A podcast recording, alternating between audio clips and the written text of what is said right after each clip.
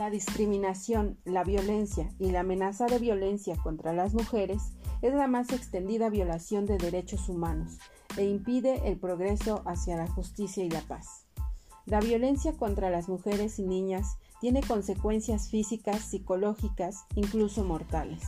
Te invito a ti, mamá, papá, alumno, alumna, maestro y maestra, a sumarnos, levantar la voz y decir que la violencia no es natural Debemos poner fin a la violencia contra las mujeres y niñas.